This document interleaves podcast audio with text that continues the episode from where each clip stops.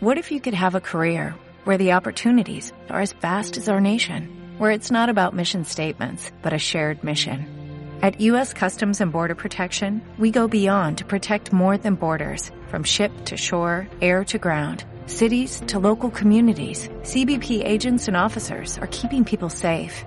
Join U.S. Customs and Border Protection and go beyond for something far greater than yourself. Learn more at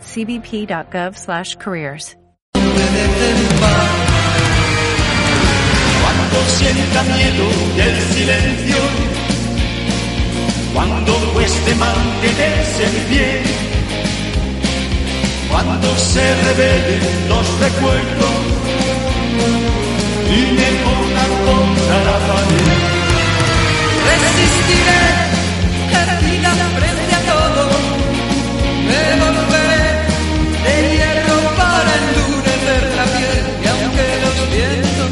vida soplen fuerte, soy como el junco que se dobla, pero siempre sigue en pie. Resistiré para seguir viviendo, soportaré los golpes y jamás me rendiré. Y aunque los sueños se me rompan en pedazos, resistiré. Resistiré, resistiremos. Buenas tardes, ¿cómo están? eh? ¿Cómo están? Bueno, desencariñándose de, de este confinamiento. Espero que si nos va a costar, nos va a costar, ¿eh? nos va a costar encariñarnos y desencariñarnos. Pero bueno, a ver si inventan un aparato de desencariñamiento, porque lo que estamos deseando es que se acabe ya este confinamiento, ¿verdad? Que se finalice todo en absoluto. Estamos desde casa como debe ser, intentando al máximo llevarle de alguna forma toda la información, toda la actualidad y lo vamos a hacer en directo en nuestro programa Resistiendo con ustedes del otro lado y con sus llamadas. Sorpresas va a haber, va a haber canciones de gente que ni se espera, vamos a escuchar voces de personas que están animando en las redes sociales como siempre. Eh, Vamos a tener una entrevista que me pareció muy interesante eh, con Altamira que, que, que nos está descubriendo tantas cosas a través de, de YouTube y de los canales y de las redes sociales. Vamos a entrevistar también a la portavoz del Partido Socialista en Estepona, que han tenido una iniciativa. La asignación del grupo municipal se va a destinar a ayudar a Cruz Roja, algo que ojalá repitiesen otros eh, grupos municipales también, aunque no es el único partido que está haciendo también, eh, bueno, pues en este caso tomando medidas, ¿no? Para, para ayudar a los demás. Pero bueno, hay que destacar, y si ocurre en la provincia de Málaga, nosotros se lo vamos a llevar en Onda Javega. Pendientes también, atentos a eh, la comparecencia del presidente del gobierno Pedro Sánchez anunciada para las próximas voy a decir minutos horas porque él nunca se sabe. Eh, la semana pasada también tenemos una hora y al final fue otra.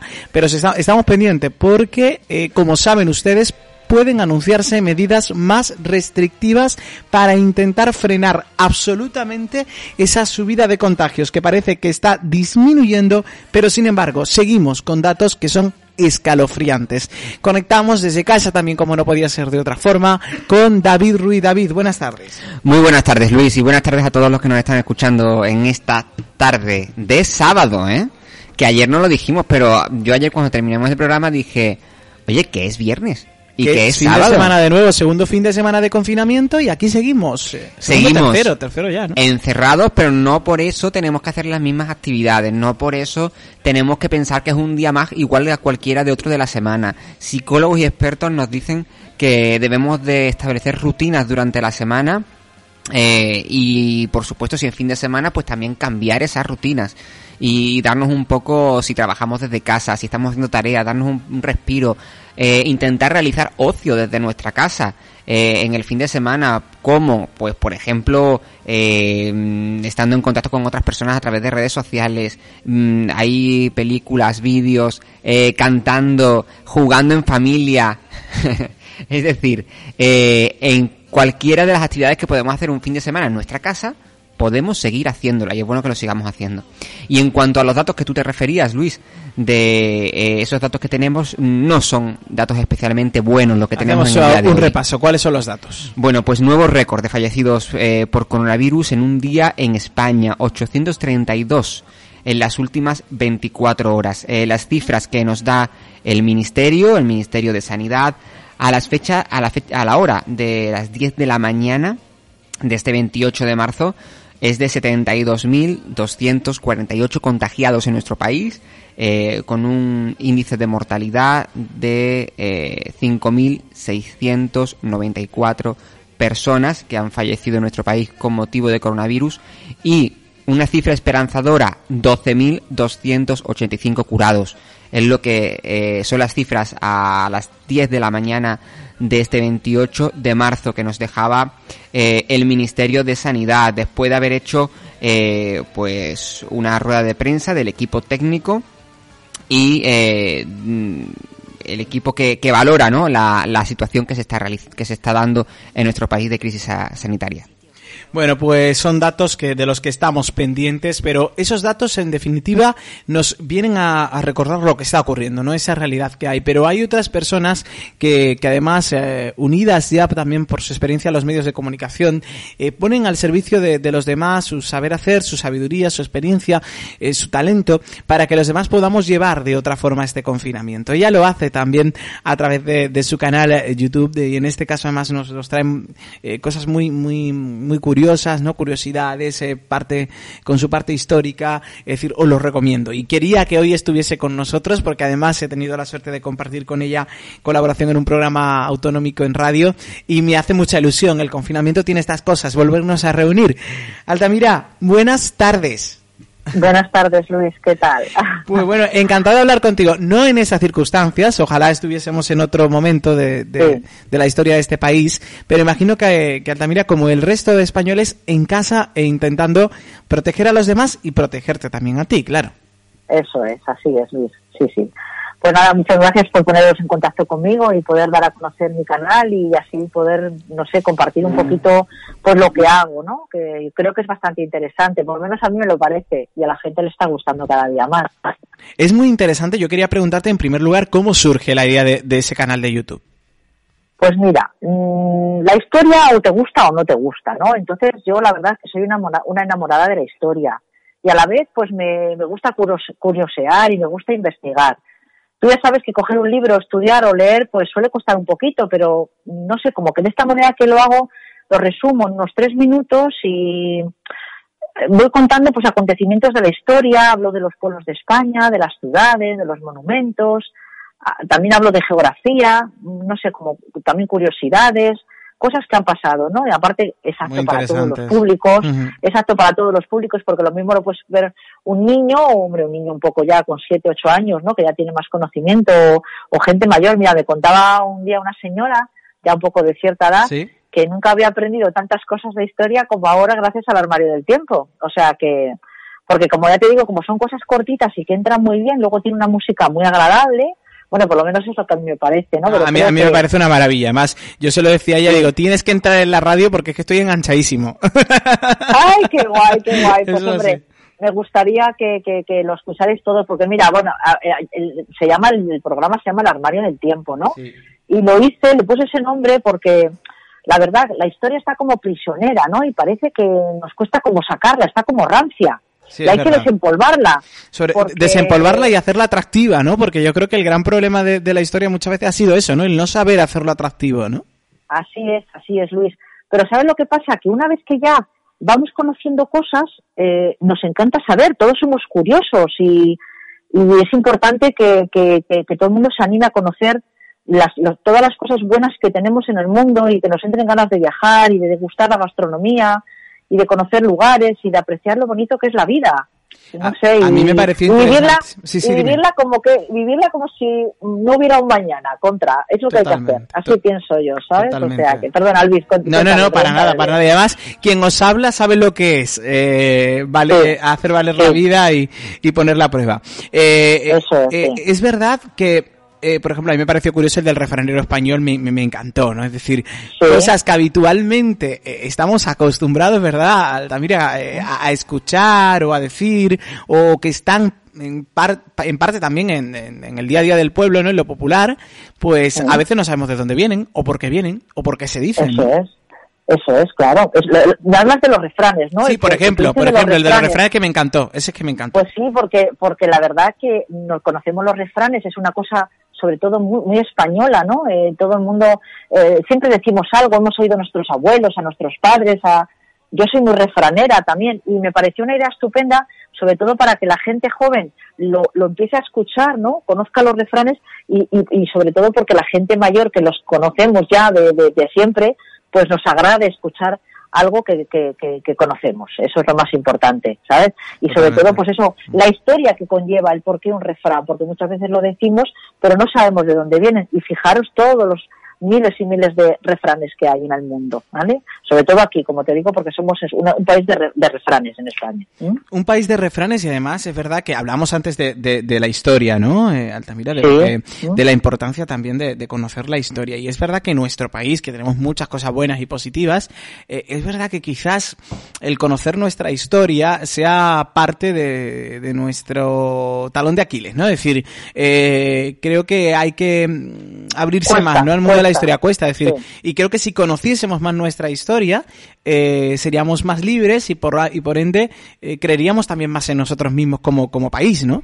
Eso es, tenemos un país precioso. Ah, Si has escuchado el de el que hice de la península ibérica, maravilloso. Eh, ya ves, sí, ¿no? sí. O sea, eh, eh, no sé, de la manera que somos, de la gastronomía, de nuestra cultura, de la gente como somos los españoles, eh, que ayudamos a todo el mundo dentro de lo que podemos, ¿no? Y somos muy solidarios y, y mira, ahora estamos confinados todos y creo que, hombre, quitando alguno que, que siempre da la nota, pero por lo general hacemos lo que nos dicen. Mira, yo el otro día iba a comprar a la tienda porque ¿Sí? he tenido que ir, porque no me queda más remedio. Claro. Oye, me he sentido como si estuviera cometiendo un delito. Eso nos pasa. ahora, Sí, eh, sí, sí.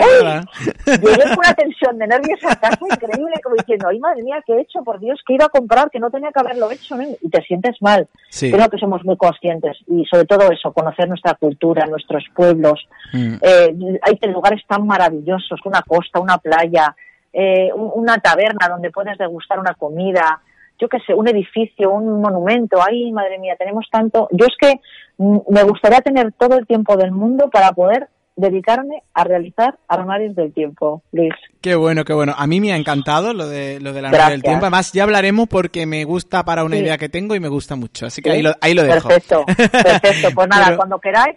Y nada, invita, invi- os invito a todos los oyentes a, a escucharlo, eh, buscar en YouTube El Armario del Tiempo y ahí os saldrán. De momento no tengo demasiados, hay 18 audios que voy haciendo poco a poco. Lo que pasa que los tengo que grabar y con el confinamiento, por supuesto, no puedo salir, ¿no? Claro, Pero claro. bueno, estos días voy a poner los polos de España y aparte de eso voy a hacer como una especie de, no concurso, pero sí que votemos todos al, al escudo de nuestro pueblo o el que más nos guste, porque el 90% de la gente no sabemos cómo es el escudo de nuestro pueblo, ¿vale? Qué bueno, qué bueno. Oye, me, parece, me parece muy curioso, ¿eh? Eh, hay Sí, que no, pues lo pondré en marcha seguramente que la semana que viene y espero que... Pues desde aquí pues, le que- vamos a dar, le vamos a dar promoción para que la gente vote porque, porque me parece muy, muy interesante. Yo quiero Vale. preguntarte, Altamira, antes de, de decirte Sí. un hasta luego, porque nunca hay que decir un adiós, siempre un hasta luego. No, Eh, eso es. Altamira, yo me gustaría aprovechar que tú que estás con nosotros, eh, yo no voy a entrar en el ámbito personal de cada uno, pero tú que como que sabes bien lo que es tener que quedarse en casa para, para coger aire, para Sí. afrontar momentos en la vida y recuperarse y salir adelante. ¿Qué le dirías a esas personas que quizás pues ahora estén más quejicas, ¿no? Se quejen porque ay, que tengo que estar en casa, ay, que estos días se me están haciendo cuesta arriba. ¿Qué mensaje le darías para animarles? Que es verdad que, en definitiva, pues están siendo días raros, dejémoslo así, ¿no? Para, para muchos Sí. y muchas, para afrontar lo que aún nos queda todavía. Pues mira, Luis, creo que hay cosas peores, peores, muy pe- mucho peores. Ha habido gente, eh, yo como estoy, como te digo, todo el día estudiando y, con- y- viendo cosas, ¿no? De la, de la historia pasada que hemos tenido, no tan pasada, no tan pasada. Sí, sí. No hace tanto tiempo tuvimos una guerra civil muy dura, la gente no podía salir de su casa, no tenían que comer.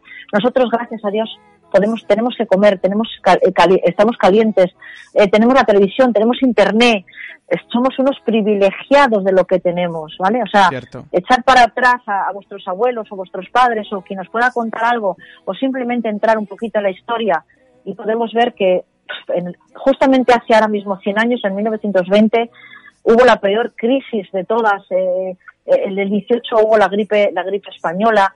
Bueno, es importante leer un poco para saber todo lo que hemos tenido y gracias a Dios todo lo que tenemos, que esto es, bueno, no, no por Dios, no digo que es una tontería, pero estar en casa, hay muchas cosas para hacer. Claro. Muchos libros, libros que leer, libros, aunque si no te gusta de una cosa, te gusta de otra, pero leer es importante Sí. para no tener falta de ortografía, para saber hablar, para saber expresarse y para saber tener una conversación. Claro. Pero el confinamiento mm, es duro, pero hay que esto no es nada comparado con otras cosas que ha habido en la vida o gente que está enferma de verdad en un hospital. Mm. Mira, mi padre se ha muerto hace una semana, Luis. Vaya, lo Y mucho. nosotros y nosotros no hemos podido estar con él porque no hemos podido velarle ni nada de nada, ¿sabes? Ay, perdona que me estoy emocionando. Normal, Pero, normal. No, no, mm, no lo sabía. Mucho, mucho ánimo y mucha No, no te preocupes. Entonces, Mm. eso sí que es triste, que, que se muera un, familiar tuyo y que no se pueda estar con él, ¿no? Porque Eso es duro. Es Yo, yo, quiero aprovechar que además lo, lo has dicho, Sí. Altamira, porque Sí. seguro que a lo mejor lo- las conoces, ¿no? Pero aquí hemos, lo hemos tenido en el programa y se lo estoy recomendando a esas personas, porque gracias son muchos los amigos y amigas que, que estamos leyendo en redes o que nos están llamando y nos están contando cosas como esta, ¿no? Despedidas Sí. tan, tan duras como esta. Eh, y han estado Sí. con nosotros eh, y la, la, la asociación eh, Alelí, que hace un trabajo también muy, muy bonito, Sí, eh, sé, está ayudando precisamente ahora con un programa especial a las personas que estáis pasando por esa circunstancia, aunque sea una escucha, aunque sea un consejo de la psicóloga, pues al final todos necesitamos pasar ese duelo. Entonces, desde aquí todo todo nuestro ánimo y yo creo que, que el mejor regalo que le puedes hacer a él es precisamente eh, porque él seguro que, que estuvo y estará muy orgulloso de ti es seguir Claro. haciendo lo que haces, hacernos a los demás Pues sí. más fácil la vida, Altamira. Eso es, eso es. Intento que, que, que sea agradable y que todos aprendamos un poquito, porque creo que hasta el día que nos falte el último aliento, tenemos que aprender. De todo se aprende, de verdad. Totalmente. Luis, gracias. gracias. Gracias a ti, un beso enorme y bueno, en su día nos encontramos en aquella calle de en medio, pues que nos Sí. encontremos pronto en cualquier calle y nos demos un abrazo, que será lo importante. sí, sí, un abrazo muchas gracias, fuerte. un abrazo. Gracias, Altamira. El armario Adiós, del tiempo, no se olviden de él. Por favor, gracias. Adiós. Pero son las ocho y has salido. Aplaudir a tu ventana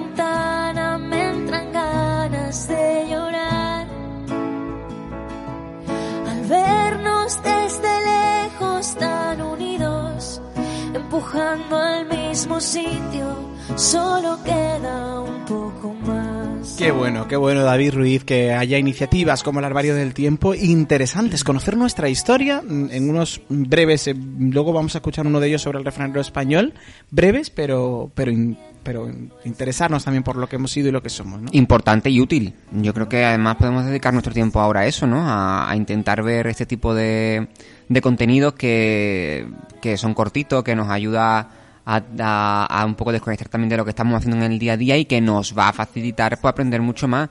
Me ha gustado mucho lo que ha dicho ella, ¿no? Yo creo que realmente, es decir, hemos pasado por mucho y tenemos que ser conscientes de todo lo que se ha conseguido, lo que ha conseguido este país, ¿no?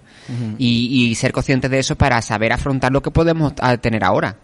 Totalmente. Bueno, pues en este momento es verdad que en estos días son momentos en los que se agradece especialmente que haya alguien al otro lado de, del WhatsApp, de- del Facebook, de, la red social que sea, que nos anime, porque todos podemos vivir momentos mejores, peores, ¿verdad?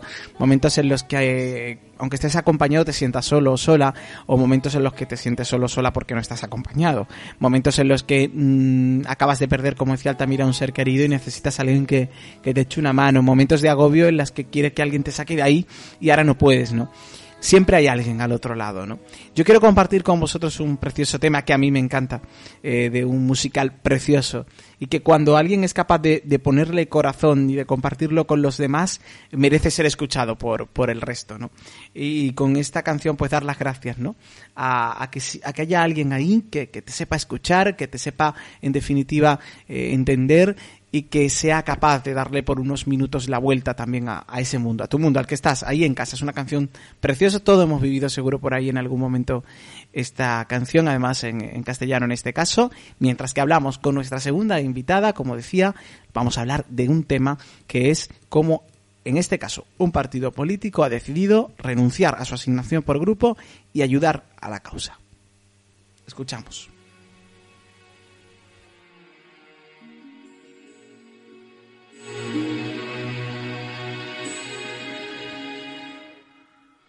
Soñé una vida para mí. Estaba llena de esperanza. Soñé que amaba tan feliz. Que Dios me perdonaba. Yo era un niño sin temor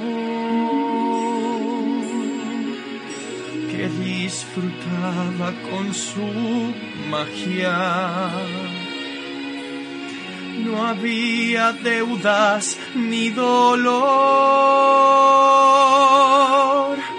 Todo era bello bajo el cielo. Pero cuando el sol se va y entran fieras en tus sueños, te arrepientes de vivir. Se apoderan de tu ser.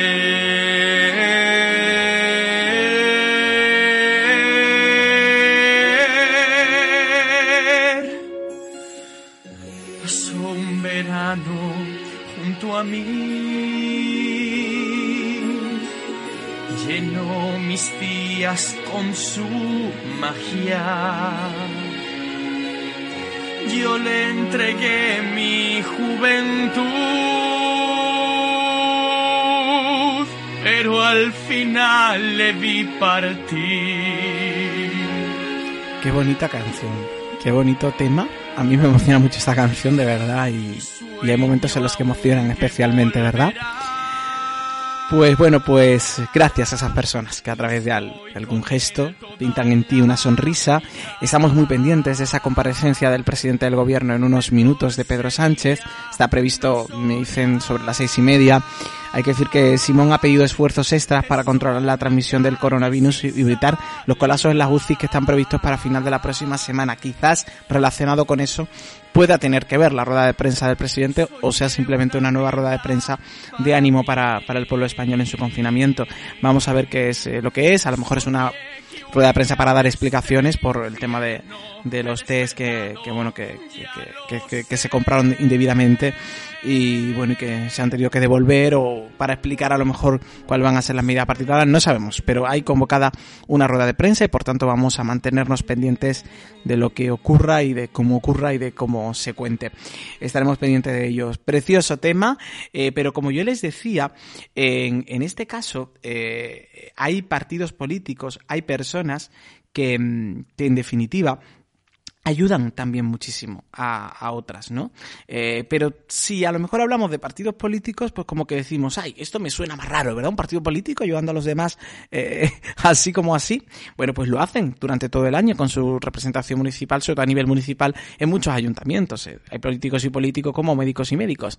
Pues eh, se ha demostrado eh, en este caso que la solidaridad también es parte de todos, de los movimientos vecinales, de las asociaciones, pero en este caso ha sido el Partido Socialista Municipal en Estepona, el Grupo Municipal del Partido Socialista en Estepona, el que ha dicho que su asignación por grupo va a ser destinada en estos momentos a Cruz Roja para colaborar con toda la ayuda eh, que están eh, dando a muchas personas que lo necesitan. Eh, entonces, bueno, como siempre se habla de lo malo de la política y no de lo bueno, y en estos momentos de crisis de coronavirus lo que queremos es sacar lo bueno, en Onda Javega es un placer tener con nosotros a su portavoz, a Emma Molina. Emma, buenas tardes. Hola, buenas tardes. Bueno, bienvenida y lo primero pues enhorabuena, enhorabuena porque creo que es una iniciativa a compartir, que ojalá sea plagiada, esto sí que se plagie mucho por otros grupos municipales, porque bueno, ¿cómo surge esta idea y, y cómo lo decidís, Emma?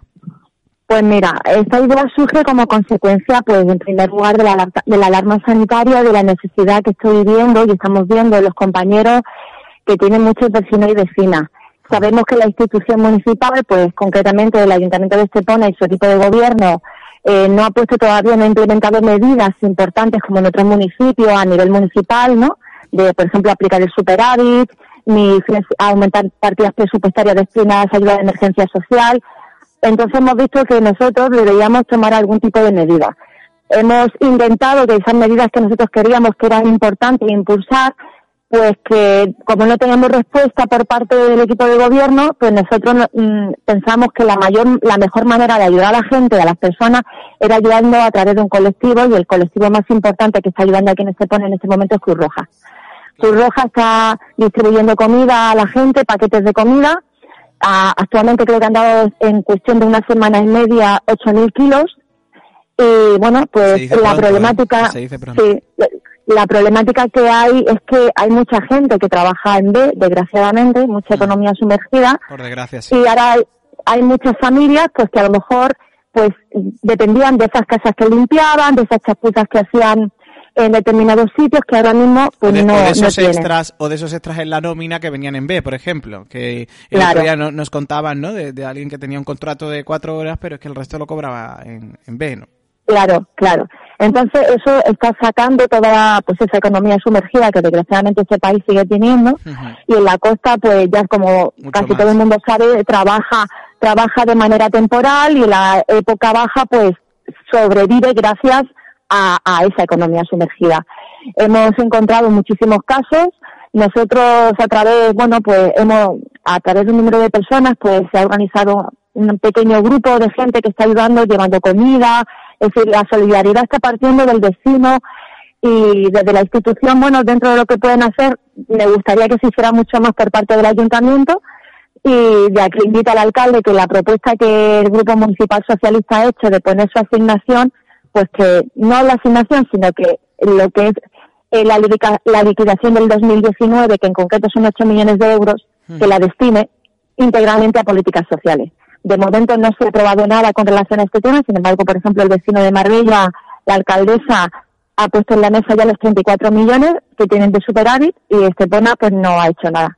Me gustaría que, al final eh, aquí yo, creo que lo que estás diciendo es importante porque aquí no importan los colores políticos, aquí importa la, intención política. Y esa intención tiene que venir sea quien sea quien gobierne y sea quien sea quien lo proponga, en este caso en la oposición, ¿no? Eh, efectivamente, este es el momento de estar unidos. Yo creo que esto es una prueba para la sociedad, para pasar de esa sociedad individualista a una sociedad colectiva donde dejemos mirarnos cada uno y cada uno y una nuestro propio ombligo y pasar a, preocuparnos por nuestro vecino vecina de al lado, ¿no?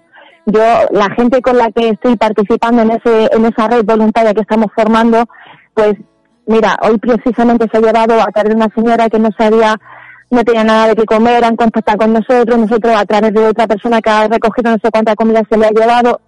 Eso es lo que la sociedad, y yo creo que está en la prueba mm, de, la alerta sanitaria y de la situación que estamos viviendo aquí a nivel global, es lo que nos, nos tiene que valer para que la sociedad cambie y seamos capaces de pensar mucho más en las personas que en lo material.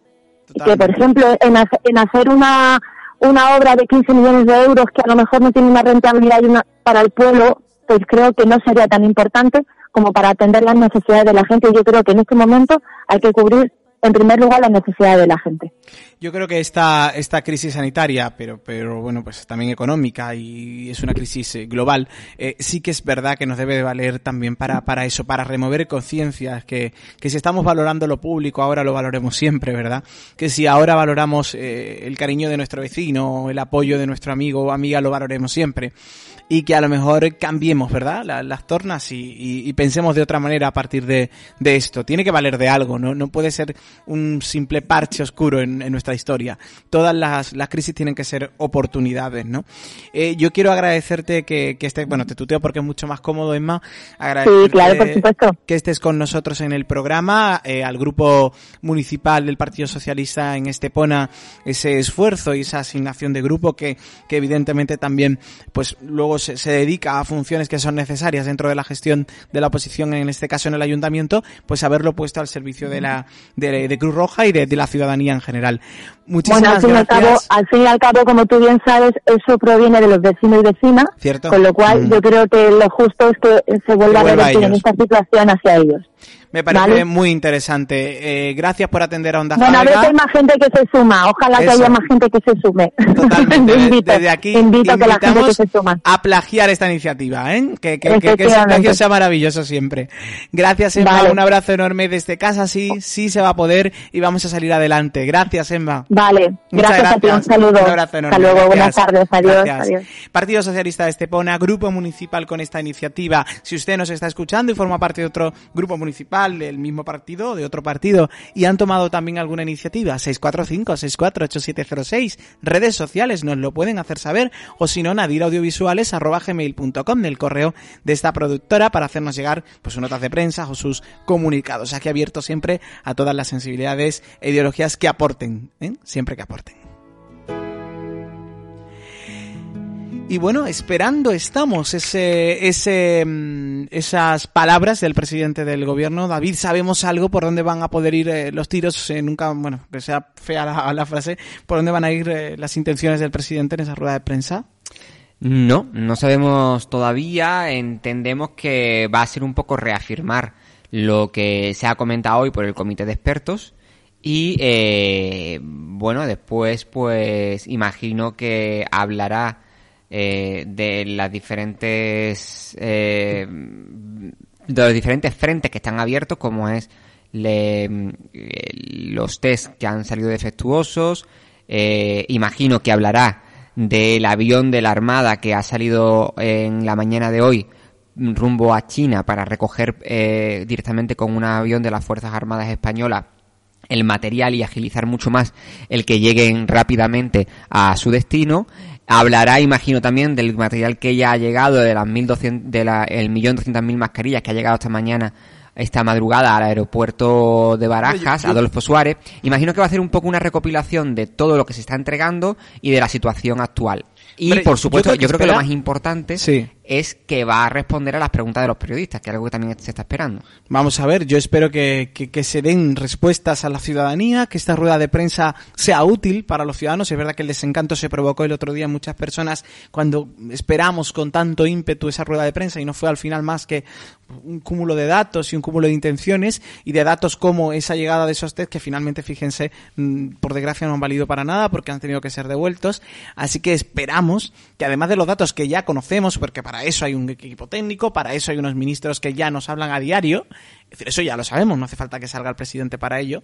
Creo que hay que hacer también un poco de crítica en eso y esperamos que el presidente del gobierno pues venga a anunciarnos algo de interés para la ciudadanía porque esto puede provocar algo que leía yo en el país hoy muy interesante, que es el cansancio de la ciudadanía, el saturamiento de escuchar al presidente cada semana sin nada nuevo que le aporte, ¿no? Es decir, para, para ánimos y para, para además pues tenemos a psicólogos, que son los profesionales de ellos psicólogas, que en los medios de comunicación como este están poniendo su granito de arena. El presidente del gobierno está para lo que está y está también para gestionar. Y es verdad que hay que decir que, que se está trabajando muy duro. eh, muy duro, perdón, pero me he emocionado porque he visto unas imágenes, muy duro en todo, en todo lo que está ocurriendo. No te das cuenta que te lo estoy pidiendo por favor. No tengo yo la culpa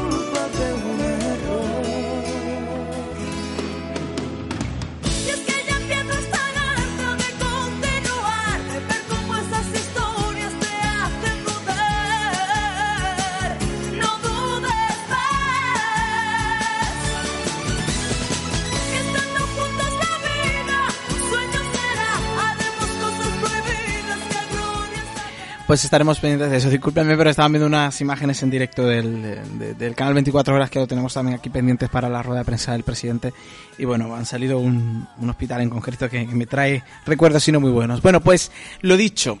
eh, seguimos en directo y seguimos deseando que ustedes estén en el 645-648706 mientras llame mientras llaman y, y no llaman vamos a estar pendientes también de la actualidad. ¿Alguna noticia nueva a destacar, David?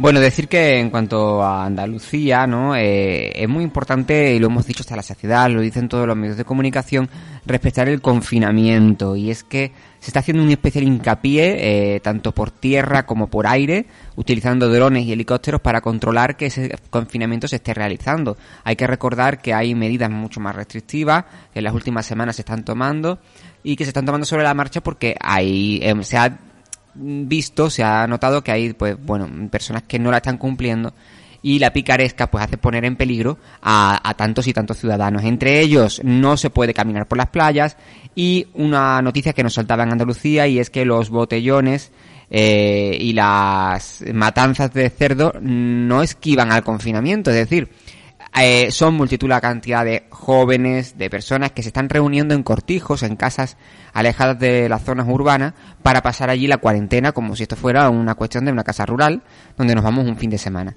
Algo que está absolutamente prohibido y donde la policía, las fuerzas de seguridad, puede intervenir en cualquier momento.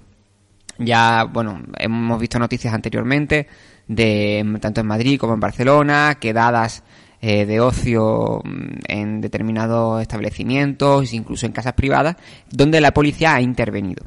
Y esto se puede hacer. Y por suerte se está haciendo, se está controlando a través también de aire eh, con drones y helicópteros todo lo que es la zona costera, playas, e incluso playas privadas, que, que prácticamente son de uso de hoteles y demás, para eh, que no sean utilizadas por ciudadanos y ciudadanas eh, saltándose así el confinamiento. Algo que está, repetimos, absolutamente prohibido. Y otra noticia que nos llegaba es eh, la... Mm, eh, bueno, pues el grito que, hace el campo no solamente español, sino también a nivel europeo.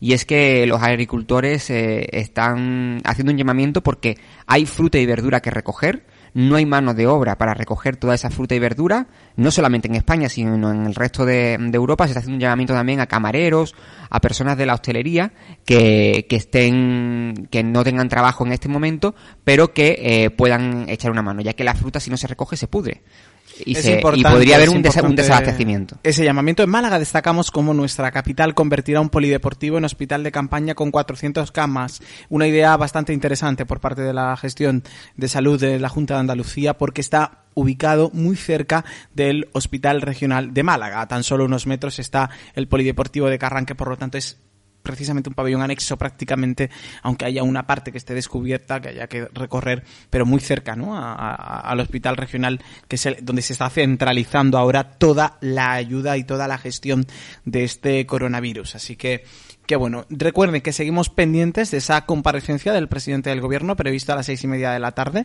Estamos un poco acostumbrados ya a que esto de los horarios no se cumplan, pero también entendemos que y esperamos, como el otro día, que esos retrasos lleven consigo que se están tomando decisiones y oye, no es fácil tampoco eh, gobernar un país con esta circunstancia que estamos viviendo, gobierne quien, quien gobierne. No solamente por eso, sino mm. porque hay que recordar que en el tiempo en el que no se están haciendo las ruedas de prensa hay reuniones de los diferentes comités que están eh, que sobre la pandemia y sobre la crisis sanitaria, que se están realizando también reuniones y están en permanente contacto con los presidentes autonómicos, que es decir, que hay una serie de agendas que tiene que seguir su curso y hace que en muchos casos mm. pues se retrasen las ruedas de prensa porque se está trabajando con los presidentes del gobierno, de gobierno de las eh, comunidades autónomas será mañana, no hoy.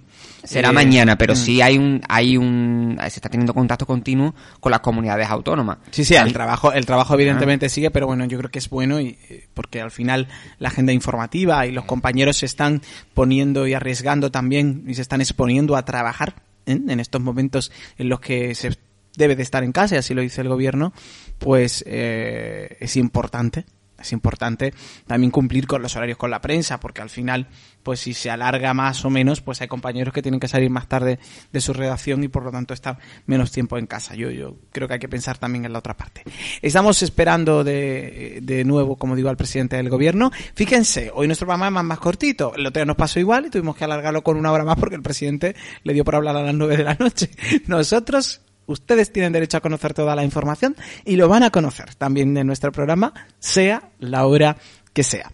Eh, eh, si os parece, vamos a escuchar una canción en que se está bailando mucho de, de Ariel de, Cuba, que por cierto, médicos cubanos que han llegado a Italia, por cierto, enhorabuena, nos quitamos el sombrero también a esas personas que vienen desde allí, también ayudarnos aquí, ¿eh? esto es importante, y que lo está bailando todo el mundo, a mí me ha encantado. Yo hoy lo mismo la pongo cuando salga a aplaudir y todo para que la gente lo baile, oye, ¿por qué no? Mientras que el presidente habla o no habla, quédate en casa, suena así, pero si suena así, es para que lo escuchen en la radio y para que en casa, aunque a alguno le cueste un poquito más, hay que mover un poquito el cuerpo y hay que mover aunque sea las piernas, las manos, bailarlo, un poquito de ejercicio en casa, aunque cueste un poquito. Quédate en casa, escuchen, escuchen, a mí me ha encantado. Organización Mundial de la Salud. Si no haces caso, haga tú. Quédate en casa. Oh, eh, quédate en casa. Dale, quédate. Quédate en casa. No saca muchacha. Hay un virus afuera. Y el mundo está en candela. Ahí está el coronavirus. Mira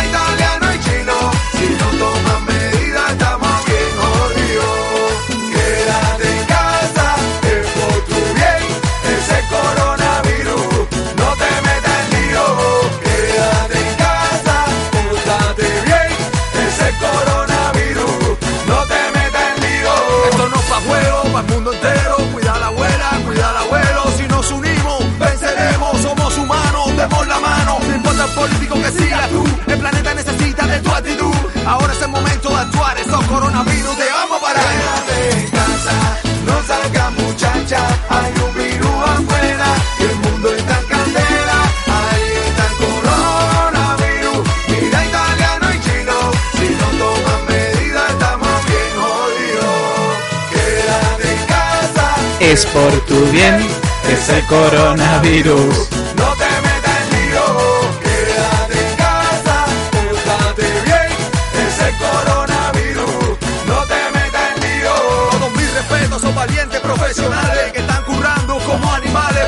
El pueblo de esta sale. Tú sí que vale. Es el momento de decir hermano que el mundo entero seamos paisanos. Es el momento de dejar rencor, envidia y ser familia. Quédate en casa, No salgas muchacha, es pegadiza, ¿eh?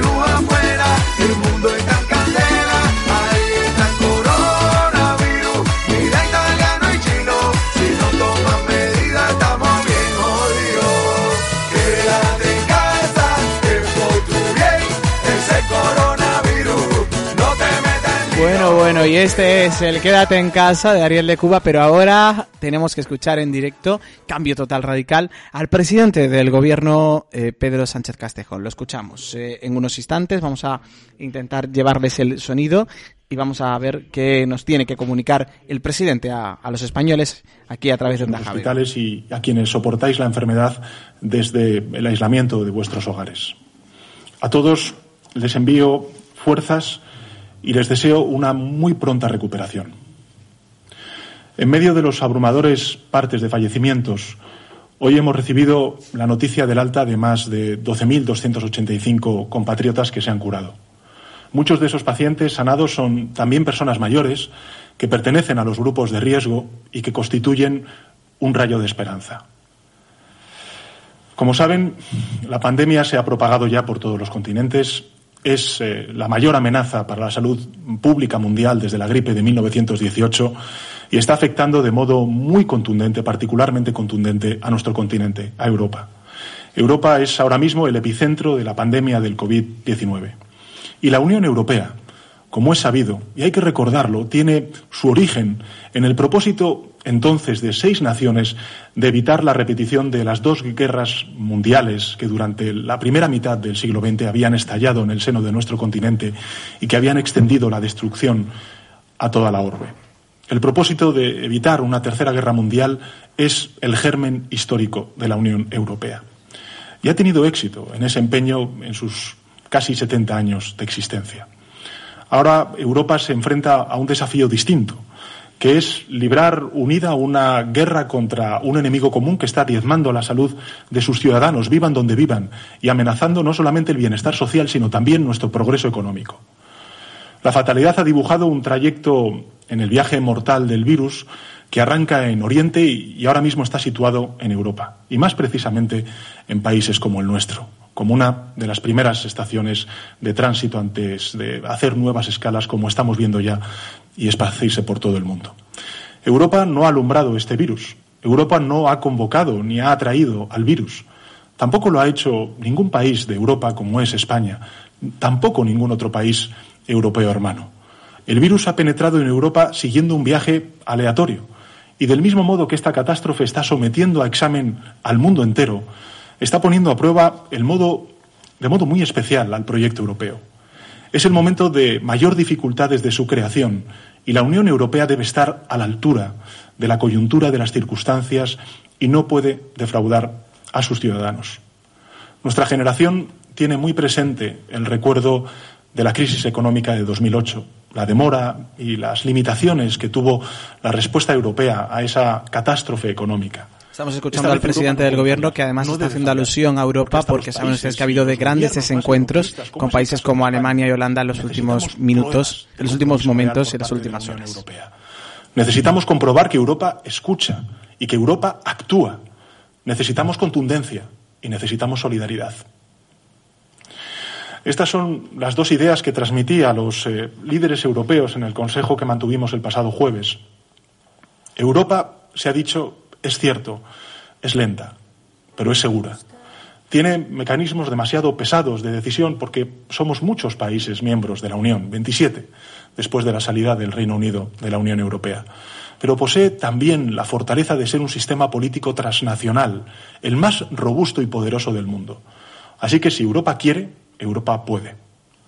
España está reclamando de la Unión decisiones valientes, contundentes, y en concreto estamos demandando, en primer lugar, medidas para combatir la emergencia sanitaria. como por ejemplo garantizar la disponibilidad de recursos sanitarios de primera necesidad cuando un mercado global está siendo tan agresivo como lo estamos viendo y hace en consecuencia difícil acceder a ciertos suministros críticos. Sobre todo estoy pensando en los pacientes de las UCIs o también en nuestro personal sanitario, las fuerzas y cuerpos de seguridad del Estado y el personal de las residencias de mayores sin duda alguna también la coordinación para asegurar la repatriación de todos los compatriotas europeos que quieren volver del extranjero y de igual modo una ciberseguridad común que blinde al conjunto de Estados miembros frente a la desestabilización que generan bulos y ciberataques en estos tiempos de zozobra, de incertidumbre y de mucha angustia social.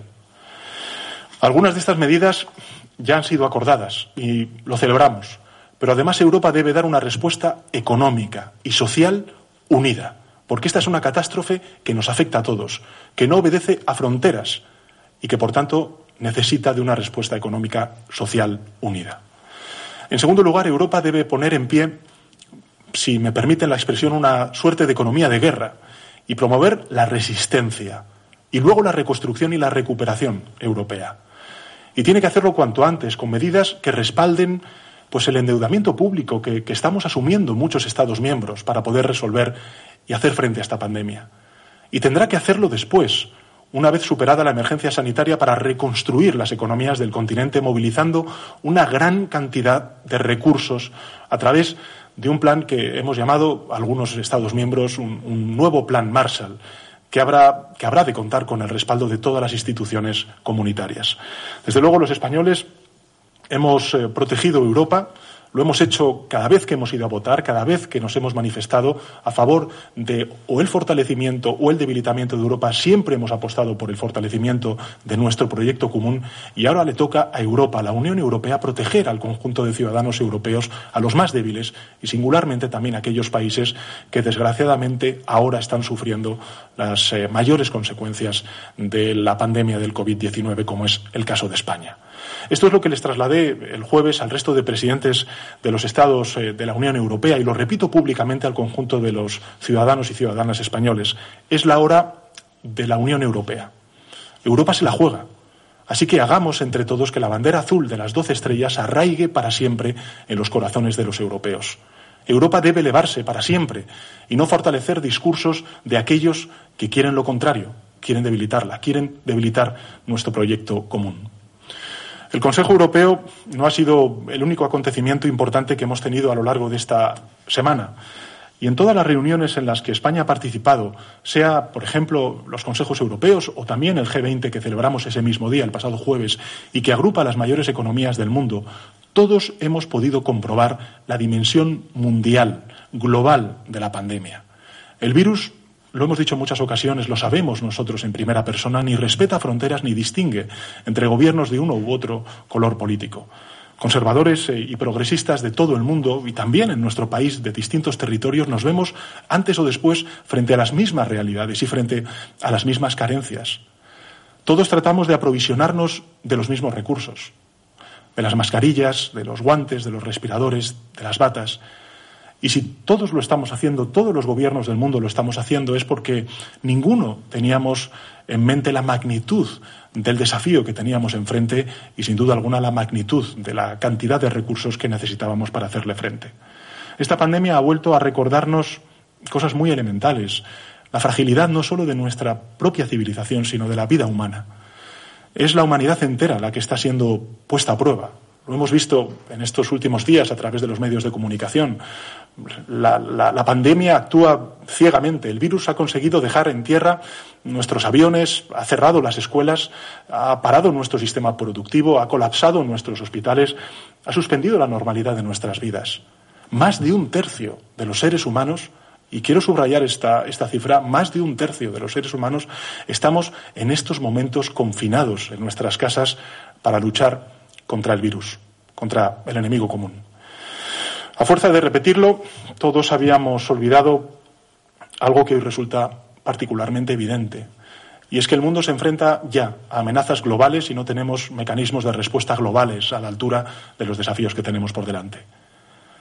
Entre tanto, en España vivimos las horas más duras, lo dijimos el pasado fin de semana, esta semana iba a ser muy dura. Estamos afrontando las horas más duras, como decía, las horas más tristes, las horas más amargas. A medida que nos estamos acercando a la cresta de la ola, el virus nos está golpeando con una violencia despiadada. Y cuando la batalla se hace más intensa, como es el momento actual que estamos sufriendo en nuestro país, cuando mayores son los estragos, cuando nos aproximamos a esa cresta de la ola que nos golpea, no es el momento de bajar la guardia. Al contrario, es el momento de intensificar la lucha. Yo estoy convencido, y así además lo atestiguan eh, todos los eh, científicos y expertos que aconsejan y asesoran al Gobierno y a los cuales siempre agradeceré su compromiso, estoy convencido de que las medidas que estamos implementando están teniendo una reducción de movilidad sobresaliente, siendo el pico más alto de reducción el fin de semana. Son los fines de semana cuando esa reducción de la movilidad es muchísimo más acusada. No es que no lo sea durante los días laborables, pero durante los fines de semana es muchísimo más acusada. Y gracias a las medidas ya implementadas, estamos en la dirección adecuada. Ahora bien, si somos capaces de extender esa movilidad del fin de semana durante las próximas dos semanas, precisamente ahora, además que estamos a las puertas de la Semana Santa, venceremos antes al virus. Por eso quiero comunicarles las recomendaciones eh, que nos han hecho los expertos y siguiendo las recomendaciones que nos han hecho los expertos del comité técnico que asesora al Gobierno y tras eh, haberlo comunicado a los agentes sociales, es decir, a los empresarios y a los sindicatos, hemos eh, tomado desde el Gobierno la siguiente decisión. Les anuncio que el Gobierno de España aprobará mañana en un Consejo de Ministros extraordinario una medida excepcional. Todos los trabajadores de actividades no esenciales, repito, todos los trabajadores de actividades no esenciales deberán quedarse en casa en las próximas dos semanas, como hacen durante el fin de semana. Para ello, aprobaremos un permiso retribuido recuperable. Vamos a aprobar un permiso retribuido recuperable mañana en el Consejo de Ministros Extraordinario que se aplicará a todos los trabajadores de todas las actividades no esenciales, de modo que no tendrán que desplazarse a sus centros de trabajo desde el lunes 30 de marzo, es decir, pasado mañana, hasta el jueves 9 de abril, ambos inclusive, del 30 de marzo al 9 de abril. Durante los días de este permiso retribuido, las trabajadoras y los trabajadores continuarán recibiendo su salario con normalidad. Y una vez que termine la actual situación de emergencia sanitaria, los trabajadores recuperarán las horas de trabajo no prestadas de manera paulatina y espaciada en el tiempo. Esta medida reducirá aún más la movilidad de las personas, disminuirá el riesgo de contagio y nos permitirá descongestionar algo muy importante que son las UCIs en nuestros hospitales. Los agentes sociales son conscientes del enorme esfuerzo de país que todos debemos hacer ahora para combatir el virus y para reconstruirlo después económica y socialmente.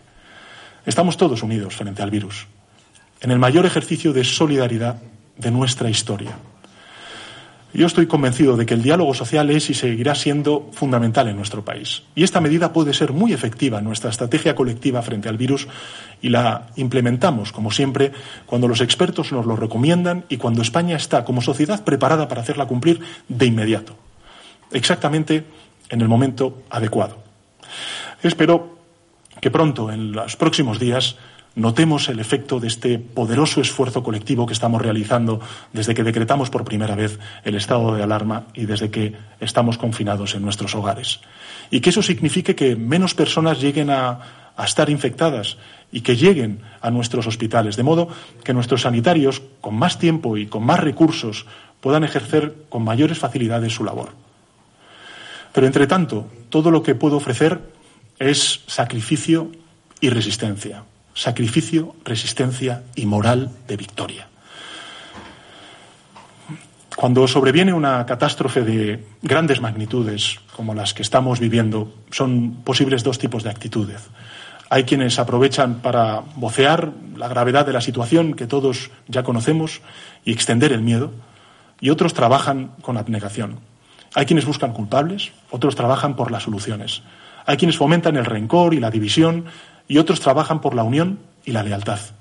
Hay quienes se esfuerzan por sacar algún provecho o ventaja, otros se desviven por ayudar. Para mí uno de los descubrimientos más maravillosos de estas últimas semanas y que además nos está deparando esta catástrofe es que la inmensa mayoría de los españoles y españolas han optado por el trabajo, por las soluciones, por la unión, por la ayuda, por la solidaridad. Que la inmensa mayoría de nuestros compatriotas de todas las latitudes, edades y profesiones estén cumpliendo con su misión y además de la manera ejemplar que lo están haciendo, me parece que dice mucho, mucho de nuestro país, de la grandeza de nuestro país. Cumplen con su misión los niños pequeños, que soportan un encierro que es tan necesario como forzado. Lo están haciendo nuestros escolares, que deben asumir la responsabilidad de estudiar y hacer sus deberes en sus casas. Lo están haciendo nuestros maestros, que se esfuerzan para que nuestros alumnos continúen formándose en estas circunstancias tan extraordinariamente complejas como las que estamos atravesando. Lo están haciendo nuestros jóvenes también, que se aíslan para protegerse, pero sobre todo para proteger a sus seres queridos mayores. Están cumpliendo con su misión y de qué manera nuestros sanitarios y están dando la talla en profesionalidad y también en humanidad muchísimos servidores públicos. Lo están haciendo nuestros militares, lo están haciendo los policías. Rindo un tributo a los guardias civiles fallecidos durante estas últimas horas, durante estos últimos días. Lo están haciendo nuestros agricultores, nuestros limpiadores. En definitiva, los responsables públicos debemos tomar humildemente ejemplo de todos ellos y ellas y cumplir con nuestra misión. Dejarnos guiar por los expertos y solo por ellos, dar la cara ante los ciudadanos y trabajar hasta lo humanamente posible, como estamos haciendo para combatir el único enemigo que nos amenaza en esta guerra, que es el virus y sus estragos sanitarios, económicos y sociales. En estos días, cada uno en Europa y, en España, en el trabajo, en el hogar, han de elegir entre el cinismo y el compromiso, entre el egoísmo y la generosidad, entre el derrotismo y la moral de victoria. Un día más es un día menos. Un día más para ayudar a vencer una guerra contra un enemigo criminal que arrebata vidas, como estamos viendo, que siembra devastación económica y también desolación humana. Un día más, pero también un día menos. Un día menos para volver a abrazarnos y para disfrutar del gran país que somos. Son días muy duros, son días muy tristes, muy amargos, pero son los días decisivos, porque serán los días que tendremos para medirnos. Y luego ya toda una vida para recordar que en tiempos difíciles, resistiendo, unidos, España dio la talla. Presidente, si le parece. Bueno, pues acaba este esta rueda de prensa con ese mensaje también. Vamos a escuchar las preguntas porque imaginamos que alguien les preguntará cuáles son las consideradas profesiones eh, esenciales eh, para, para el gobierno y si la prensa se encuentra dentro de estas profesiones esenciales o se va a silenciar la labor de la prensa con esta iniciativa. Es algo que, que está mucho en redes sociales y se va o se hace para, para también proteger en este caso a los periodistas que están trabajando en la calle. Vamos a ver qué, informa o qué añade el presidente del gobierno. En realidad, tenemos que decidir entre cerrar la actividad económica, la que no es esencial, definitivamente y totalmente, o abrir nuevos espacios que de manera inteligente pues permitan no cerrar la actividad económica, pero podamos reducir esos grados que todavía son necesarios para vencer definitivamente y de manera mucho más rápida al virus. En esta prórroga del decreto de alarma, que son 15 días que empiezan a contar a partir del día de hoy, tenemos casi siete días de Semana Santa. Por tanto, la idea que hemos propuesto, la iniciativa que vamos a aprobar mañana en el Consejo de Ministros extraordinario es precisamente esa. Es eh, anticipar esas, eh, digamos, jornadas festivas eh, para que de alguna manera, en lugar de cerrar la actividad económica de servicios no esenciales, aquellos trabajadores y trabajadoras que trabajen y tengan labor en esos servicios no esenciales puedan beneficiarse de un permiso retribuido ah, recuperable. Insisto, para esas actividades no esenciales. Y lo hacemos precisamente ahora y no antes, porque es ahora cuando estamos a las puertas de la Semana Santa. Y es ahora, en consecuencia, cuando podemos lograr rebajar de manera significativa esa movilidad para, en primer lugar, cortar de manera aún más agresiva esas infecciones entre eh, los compatriotas y, en segundo lugar, eh, evitar también una progresión intensa del número de hospitalizados que empieza a bajar, pero que, insisto, todavía sigue siendo elevada y, en consecuencia, aliviar la presión de las UCIs, que es, sin duda alguna, el primer eh, campo de batalla que tenemos en la lucha contra, contra el virus. Por tanto, la idea es esa. La idea es que, por ejemplo, un eh, trabajador que eh, trabaja en, un, eh, en, una obra que estamos viendo a lo mejor en algunos, en algunos lugares de nuestro país, pues a partir del 30 de marzo no va a trabajar, podrá tener el derecho a ese permiso retribuido recuperable, pero en cambio, pues un enfermero que es un servicio esencial, sin duda alguna importantísimo en la batalla contra el virus, pues lógicamente el 30 de marzo, como ha venido trabajando hasta ahora, lo seguirá haciendo hasta que venzamos al, al, virus. Todos los medios ahora mismo le preguntan y le piden que concrete, Colpisa, por ejemplo, qué actividades se considerarán esenciales y qué sectores seguirán funcionando. Ahí está la pregunta. Insisto, las actividades. A ver si la contesta son las mismas, las que están en el decreto. Las, eh, las medidas eh, afectan a aquellos eh, servicios, aquellas actividades que no son calificadas en el decreto de alarma que aprobamos hace 15 días como no esenciales. Las esenciales, lógicamente, seguirán funcionando como hasta ahora. Pero, evidentemente, estamos a las puertas de una Semana Santa y, en consecuencia, el objetivo que tenemos es ese, es el de rebajar la movilidad a los niveles de movilidad que tenemos durante los fines de semana. Yo lo he dicho en muchas ocasiones a lo largo de mis comparecencias. el grado de cumplimiento de los españoles de estas medidas tan duras está siendo absolutamente ejemplar, extraordinariamente ejemplar. Para que se hagan una idea, en muchos de los datos que regularmente han dado los responsables de la Comisión Técnica, en este caso los responsables del Ministerio de Transportes, Movilidad Urbana, eh, Movilidad y Agenda Urbana, o también el Ministerio del Interior, claramente lo han dicho. Hay un bajón impresionante en la movilidad de los ciudadanos y ciudadanas, pero necesitamos dar un pequeño paso más. Y ese pequeño paso más lo podemos dar o bien cerrando definitivamente todas las actividades o bien aprovechando el marco de la Semana Santa para poder extender esos días festivos y, en consecuencia, otorgar un derecho a los trabajadores y trabajadoras eh, que les permitan, en consecuencia, tener ese permiso retribuido eh, recuperable. ¿Qué significa? Bueno, pues que cuando pase esta este estado de alarma, esta emergencia eh, de salud pública que desgraciadamente Bueno, estamos teniendo algún problema. Imaginemos que, que por el de pila del micrófono Tampoco hay que pensar mucho, es un tema técnico, pero Vamos a ver si lo podemos eh, solucionar. Vamos a recordarles mientras que eso ocurre eh, mm, lo que está resumiendo un poco lo que ha dicho el presidente. Ha empezado hablando sobre su reunión con, la Unión Europea. Ha hablado de que Europa se enfrenta a un desafío distinto, luchar contra el virus. Europa no ha traído el virus, ha afirmado, y está poniendo prueba el proyecto europeo. Ha pedido que además de una ciberseguridad común y una tiene que haber una respuesta económica de la Unión Europea. Tienen que promover la resistencia luego la recuperación. Ha hablado de lo que se nombra, se llama ahora un nuevo plan Marshall y que tiene que estar a la altura la Unión Europea. Y lo más importante, lo más llamativo es el anuncio de la paralización de todas las actividades no esenciales del 30 de marzo al 9 de abril. Le han preguntado eh, cuáles son eh, las actividades esenciales eh, de ese, de ese, eh, bueno, de cuáles son y cuáles no son para saber a partir de, mañana mismo qué trabajadores van a tener lo que han llamado un permiso retribuido recuperable. ¿Qué es esto? Pues que su empresa le da permiso para no ir a trabajar, le va a pagar el sueldo igual, pero luego usted tendrá que recuperar esas horas de forma paulatina o de forma que se, como se negocie con las empresas. Por lo tanto, va a haber luego un, desequilibrio importante, porque a lo mejor hay padres o madres que tienen que estar dos horas más, eso va a suponer que a lo mejor quien le cuida a los niños le tenga que cuidar dos horas más, o los abuelos que van a tener que hacer un esfuerzo extra.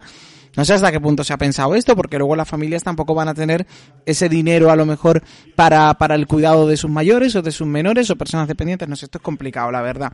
Pero bueno, se va a hacer así y las horas las recuperarán después, como, como he dicho. Eh, ha hablado el propio presidente de la Semana Santa, que aunque nos parezca mentira, eh, estaríamos viviendo en los próximos días la, la Semana de Pasión, la Semana Santa, y estaríamos hablando de algo totalmente diferente y preparándonos para algo totalmente diferente, que por cierto tengo que deciros que desde este eh, desde esta radio de Sonda Javega vamos cada día a hacer un guiño también a la Semana Santa, como si fuese la Semana Santa habitual, pues vamos a hacer algunos guiños a lo largo de los programas especiales, eh, pero él propio presidente hablaba de aprovechar que hay unos días de Semana Santa que son de, descanso, que, que, bueno, que van a permitir no eh, ser días muy retribuidos y, o sea, retribuidos y, cambiarlo, ¿no? Volvemos a escuchar al presidente Pedro Sánchez en, la ronda de preguntas de, de, los periodistas. Tampoco es que sea una gran diferencia respecto a los días laborables, pero es una diferencia lo suficientemente ah, significativa para poder entre todos lograr esa reducción de la movilidad y, en consecuencia, frenar aún más, de manera más acusada, eh, la, la, transmisión de la, de la pandemia, creo que estaremos haciendo un esfuerzo de solidaridad conjunta instituciones públicas, empresas y trabajadores y trabajadoras, en definitiva, el conjunto de la ciudadanía española, para vencer a nuestro enemigo común. Presidente, le decía que muchos medios preguntaban por las actividades que se consideraban esenciales y muchos medios ahora mismo se agolpan al preguntar, lo formulo, por ejemplo, eh, a través de la cadena 4, si considera que los medios de comunicación son una actividad. Claro, es que esa es la pregunta que el. Vamos a ver ahora. Los medios de comunicación, por cierto, no me cansaré nunca de, de, repetirlo porque me parece que los medios de comunicación están haciendo una labor extraordinariamente importante de pedagogía, de asesoramiento también, sobre todo a aquellos colectivos más vulnerables a, a esta enfermedad. Eh, sin duda alguna, a mi juicio, eh, creo que los medios de comunicación son un servicio, un servicio esencial. La cadena COPE le pregunta, presidente, ¿se plantea un cambio Consideramos que es un servicio esencial, por lo tanto, tampoco ha dicho claramente, es un, sí está dentro de las actividades esenciales, pero entendemos de, de, su respuesta que los medios de comunicación van a seguir, vamos a seguir pudiendo tra trabajar. Como la cadena SER o, o como Cuatro, ¿no?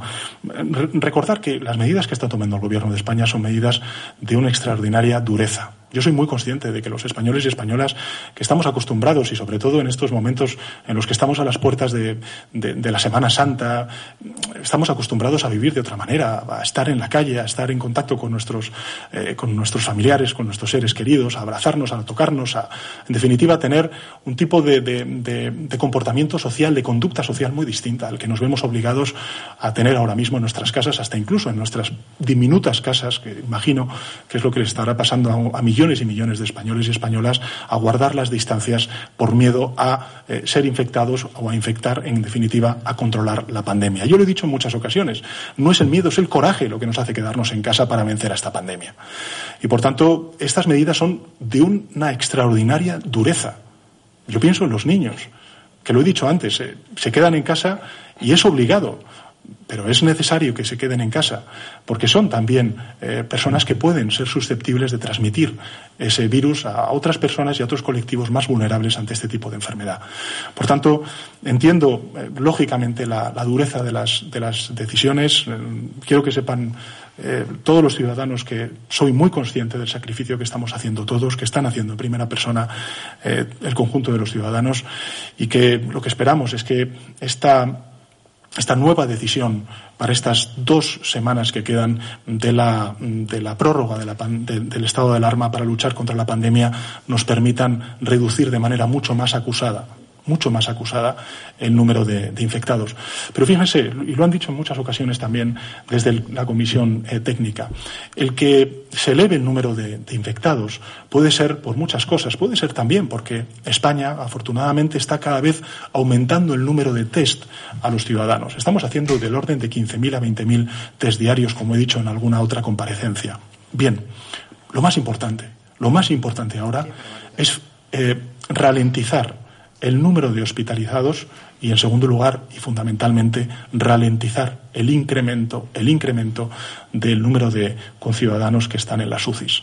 Las UCIs, desgraciadamente, en determinados... El problema de las UCIs que el propio esta mañana el, los eh, propios eh, responsables de sanidad ponían de manifiesto la propia, la posible saturación, han hecho tomar, sin duda alguna, estas medidas por parte del gobierno de endurecer aún más el estado de alarma. A partir de ahora, recuerden ustedes que desde el domingo eh, van a tener ustedes desde el lunes 30 de marzo al jueves 9 de abril, pues si usted no está dentro, su profesión no está dentro de las profesiones consideradas esenciales por el Real Decreto del Estado de Alarma, en el que no se definen como tal a los medios de comunicación, pero que el propio presidente del gobierno ha dicho en rueda de prensa que entiende que son esenciales y que por lo tanto vamos a poder seguir ejerciendo nuestro trabajo. Hay que decir que esta productora en su mayoría está haciendo un trabajo desde casa, evitando así el, ser contagiado o el contagiar, pero sí que es verdad que hay otros compañeros que tienen que ir a hacer su trabajo. Y claro, silenciar a la prensa en estos momentos pues sería algo complicado. Eh, lo dicho es que esas medidas se van a tomar, pero lo que es lo que se ha llamado un permiso retribuido recuperable. Lo vuelvo a repetir, ¿qué es esto?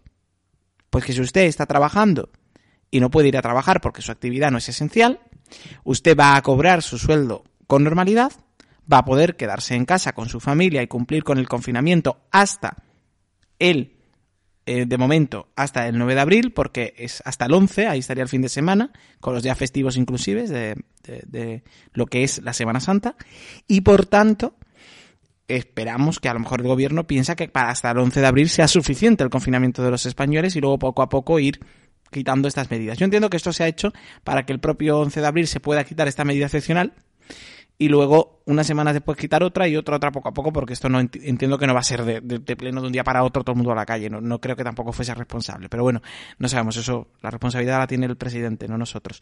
Y es verdad que eh, que luego esas horas que usted no ha trabajado pero que ha cobrado la va a tener que recuperar su empresa le dirá si la va a recuperar dos horas, eh, con dos horas más al día, una hora más al día, trabajando un sábado, trabajando un domingo. No sé cómo esto se va a hacer porque esto es complicado. Y creo que aquí esto tiene que ir. No sé si los, periodistas lo van a, le van a preguntar, pero quizás los que estamos a pie de calle nos preguntamos, esos padres que, por ejemplo, tienen a personas cuidando a sus hijos en las horas que trabajan, o en guarderías, o abuelos, o personas eh, mayores de las que cuidar, ¿Qué va a ocurrir en esas horas que tengan que trabajar para recuperar estas dos semanas? ¿Quién les va a pagar a ellos esas horas para cuidar a sus niños? ¿O cómo lo van a compatibilizar? ¿O cómo vamos a creer en la igualdad real durante esas dos semanas y van a poder llevar, por ejemplo, la conciliación familiar? ¿Eh? Esas preguntas yo creo que sería interesante hacérselas al presidente y esperamos que los compañeros se lo hagan en las próximas horas y que vayan dándose respuesta a esto que seguro que les preocupa a ustedes, los que nos están escuchando. Más allá y por supuesto de que esa circunstancia acabe y de que terminemos con, con, este pico de contagios, que no con el coronavirus, porque el coronavirus, por desgracia, hasta que no haya vacuna y cura, pues que no vamos a acabar, pero sí vamos a disminuir y vamos a poder vivir de otra manera y respirar otro aire, pues qué va a ocurrir en ese periodo. Entiendo que son muchas las familias que andan preocupadas. Antes de terminar, me gustaría saber la opinión de nuestro compañero David y, y bueno, y qué opina sobre las últimas medidas adoptadas en este mismo momento por el gobierno de España. Sí, eh... Vamos a escucharlo en cuanto podamos contactar con él. Desde casa sí, ya saben que es el nombre de este programa y ahora sí lo tenemos. David. Ahora sí, Luis. Bueno, pues la valoración, entendíamos que iba a haber algunas declaraciones importantes en la rueda de prensa de hoy. Así ha sido. Eh, yo me quedo con, aparte de la eh, parte más eh, importante, ¿no? O más urgente de, de esta de esta comparecencia, que es eh, esa de decretar eh, mayores restricciones de movimiento y, que no se trabaje en estas profesiones que no sean esenciales.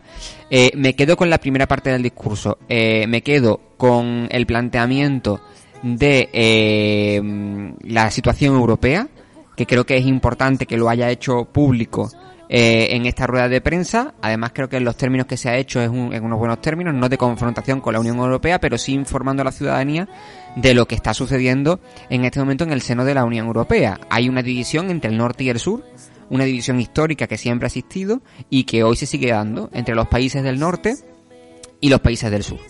Y sobre todo en, materia eh, económica. Creo que es el momento de que la Unión Europea responda como tiene que responder atendiendo a los valores fundacionales y estamos en un momento muy crítico, aparte de por la situación, sino eh, atendiendo también crítico eh, al estado de la Unión Europea como, como lo que es, como una unión no exclusivamente monetaria o que no debería de ser así. Dicho lo cual, en cuanto a las medidas que se propone por parte del gobierno, eh, van a ser muy duras.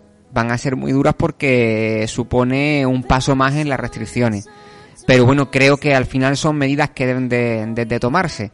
Eh, y sobre todo, bueno, pues mm, habrá que, tenerlo muy claro. Yo creo que, que no hay que ver eh, al gobierno como enemigo, sino que entre todos intentamos dar soluciones a lo que estamos viviendo. Las cifras son despampanantes, las cifras están en este momento, estamos casi en, en el pico máximo que podemos llegar, se entiende, siendo cautos en lo que estamos diciendo y por tanto, mm, bueno, hay que dar un paso más, daremos un paso más, pero el enemigo sigue siendo el virus, tenemos que tenerlo muy claro, ¿eh?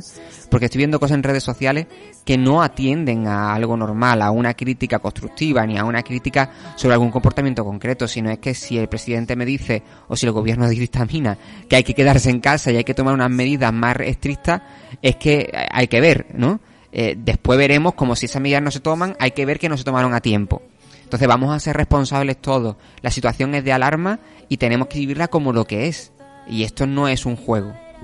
Pues estaremos pendientes de todo lo que ocurra, como no puede ser de otra forma, con estos especiales. Recuerden, mañana volveremos sobre las 6 de la tarde, en especial fin de semana, que es más breve, pero cada semana, cada día estamos dos horas. Además, la semana que viene ampliaremos martes y jueves de 8 a 9, con nuestra compañera Aurora López, que va a, a tener un espacio desde mi ventana, que es como todos, desde tu ventana, desde tu balcón, pues a las 8 con Que nos va a ayudar además con ese momento vamos a escuchar despejarnos el sonido de mucho, esos ¿eh? aplausos y va a ser una hora Nos de va a ayudar a... emocional. Sí, yo recomiendo que la gente incluso lo escuche. espiritual. por Porque yo creo que nos va a aliviar de las tensiones, de la, de la información, de todo. Nos va a ayudar mucho. Muchas gracias, David. Muchas gracias a ti. Y a ustedes, gracias por estar del otro lado. Recuerden que Onda Javega está para acompañarles siempre. Cuídense.